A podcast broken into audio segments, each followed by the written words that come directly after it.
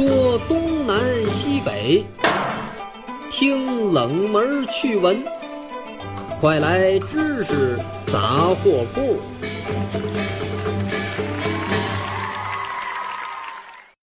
知识杂货铺有角度、有深度、有识别度，反鸡汤、反谣言，我们只分享靠谱的知识。全网泛知识类收听名列前茅，锁定高端受众，提供更靠谱的广告投放平台。勾搭我们，关注官方微信“蜻蜓 FM 河北”或拨打超靠谱投放热线幺八六三零幺零六六五五。欢迎光临知识杂货铺，我是王掌柜。今天开头先给大伙儿讲一个在历史上真实发生过的案子。一九九五年的一天，这一天阳光明媚，地点在美国匹兹堡，在光天化日之下。有一个块头很大的一个中年男子，抢劫了两家匹兹堡的银行。不过呢，让人们感到非常奇怪的是，这个中年男子，他没有戴口罩，也没有戴头套，没有做任何的伪装措施。在抢完银行之后呢，哎，他甚至还对着那个银行门口那摄像头还摆了个 pose，还笑了一下。因为他在这个摄像头下面，啊，还笑了一下。露出了自己的真面容，所以说呢，这条线索相当明显了。警察们当天把他就给逮住了。啊，这个人四十四岁，叫做惠勒，一个中年男子。那对于警方的逮捕，惠勒是矢口否认。他说：“这个银行不是我抢的，你们找错人了。”哎，但是呢，警察们给他看了一个强有力的证据，什么证据呢？就是那个监控录像，都呲牙咧嘴在那露脸了，当然就是他了。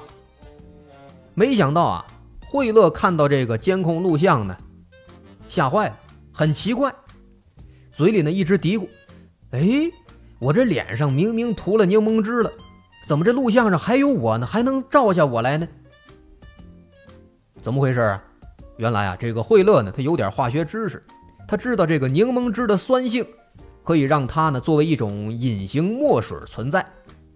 哎，比如说在这个白纸上用柠檬汁写字儿。”那么这时候你写下的字儿不会看到啊，是一种隐形的状态。但是如果加热这张纸，那么柠檬汁会氧化，并且转变成棕色，你写的字儿才会显现出来。那根据这个原理，惠勒认为他的脸上涂了柠檬汁之后，只要不接近热源，不热，他应该就是完全隐形的。那么摄像头呢，应该也就拍不到他。所以说他就正大光明的，哎，大摇大摆的。去抢了两家银行。要说他这么讲呢，其实也没错。柠檬汁写字儿确实可以隐形，但是那是字儿啊，把它涂人脸上那是不管用的。所以说，当时惠勒啊，他说出了一个自己这样的一番逻辑的时候呢，警察们听的都是目瞪口呆，没见过这样。那这个事儿真实发生的，成了大家的这个茶余饭后的谈资。人们把这个抢劫犯。称为史上最愚蠢的抢劫犯啊！写各种段子都是嘲笑他的。不过呢，对于这个事儿啊，康奈尔大学的心理学家叫戴维·邓宁和贾斯汀·克鲁格，这俩学者很严肃地研究了这个现象，并且由此发现了一个著名的心理学现象，被命名为邓宁克鲁格效应。什么是邓宁克鲁格效应？说的是能力越低的人。由于自我认识不足，越容易过度的自信、高估自己。那么，为了验证这个现象，他们俩做了一系列的实验。比如说，在一个研究当中，给一堆大学生出一些题，这些题呢很杂，涉及到各种领域，语法、逻辑、笑话等等各种问题。那每一个学生答完之后，要求评估他自己的成绩啊，评估自己的排名，猜一猜自己这个本事多大。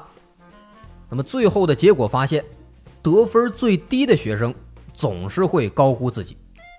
这种低能人的虚拟的优越感，在生活当中很常见。比如说，后来他们俩还做了一个社会调查，发现的结果也类似。当时他们做了一个安全提问啊，问这个枪支爱好者啊，问他们一些这个关于枪支的安全的问题。然后这些这个回答的人里面。正确率最低的人，往往会高估他们对枪支的了解程度。那低能的人除了在基本事实的认知方面会盲目自信之外，在其他的个人能力领域也容易盲目的乐观。比如说，在一些这个寻找大明星等等这样的草根真人秀里面，哎，这个表演的有好有坏，哎，但是啊，总会发现有一些表现的特别烂的，他们从来不会意识到自己特别不行，啊，还很膨胀，认为这个评委们评价的都是错的，哎，当场大吵大闹，哎，这样的都看见过。那虽然说我们看到这样的行为，会感觉哎呀很滑稽、很搞笑，甚至会觉得这个东西是节目组特别安排的。但是其实这些人大部分他真的不知道自己其实很烂，真的是被自己的迷之优越感所迷惑了。那么知道了这个邓宁克鲁格效应，我们就可以很容易的解释生活当中的一些有趣的现象，比如说很多没有幽默感的人总认为自己很搞笑，有一些长得很一般的人总觉得自己特别帅，哎，总会有这样的现象。不过呢，话还得说回来，这种邓宁克鲁格效应，它不属于精神问题，只不过呢是一种认知偏差，这是人类非常容易犯的一种常见错误啊，也验证了达尔文所说的无知比知识更容易招致自信。另外，除了这种高估邓宁克鲁格效应，还包括另外一个相反的方面，能力非常高的人往往也会低估自己。在这个生活当中，我们可能会见到这样的现象，比如说面试的时候，有一些人自己能力特别强，但是呢会特别焦虑。啊，如果说他们在这个面试过程当中打败了其他的面试者，得到了自己的工作，这时候呢又会变得非常自卑，啊，感觉领导可能会非常后悔选自己，让自己入职，认为自己没有什么能力。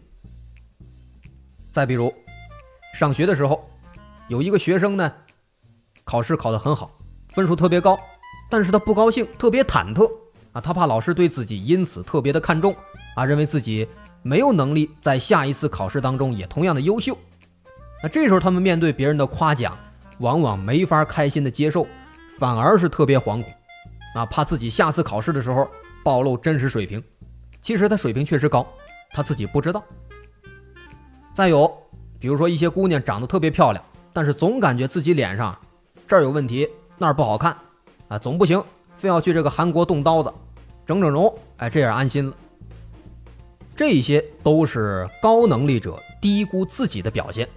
那这帮人明明很优秀，但是他们呢患上了冒名顶替综合症，那或者把自己的成功看作是运气等等的外在因素，而不是自己理所应得的。或者说呢，他们看不到自己的优点，哎，瞻前顾后，整天是提心吊胆。纵观这两个方向，低能力者之所以会高估自己，是因为对自己有一个错误的认知；而高能力者之所以会低估自己，往往是因为他们错误的评估了别人。他们往往会觉得自己觉得容易的事情，别人做起来呢也非常容易，而自己拥有的，别人也拥有，所以他们感觉自己并没有什么能耐。那盲目的自信会让人们闹笑话。那低能力者呢，看不到自己的短处。容易不去虚心的学习，也就没法进步了。而高能力者呢，盲目的自卑，这让他们容易焦虑，错过一些重要的机遇，限制了自己的发展。那么，我们应该怎么去避免这种邓宁克鲁格效应呢？心理学家建议，对于能力不强的人来说，应该意识到自己的许多想法是错误的，并且要学会重新的评估自己。而对于能力很强，但是又不自信的人来说，我们不妨摒弃掉自己的不自信，尝试一些更具有挑战性的事情。毕竟，当你认识到自己能力不足的时候，就说明你其实已经很有能力了。好，今天吃杂铺就到这儿，我是王掌柜。如果您喜欢，可以关注我们的微信公众号，在微信搜索“青天 FM 河北”进行关注。好，咱们下回见，拜拜。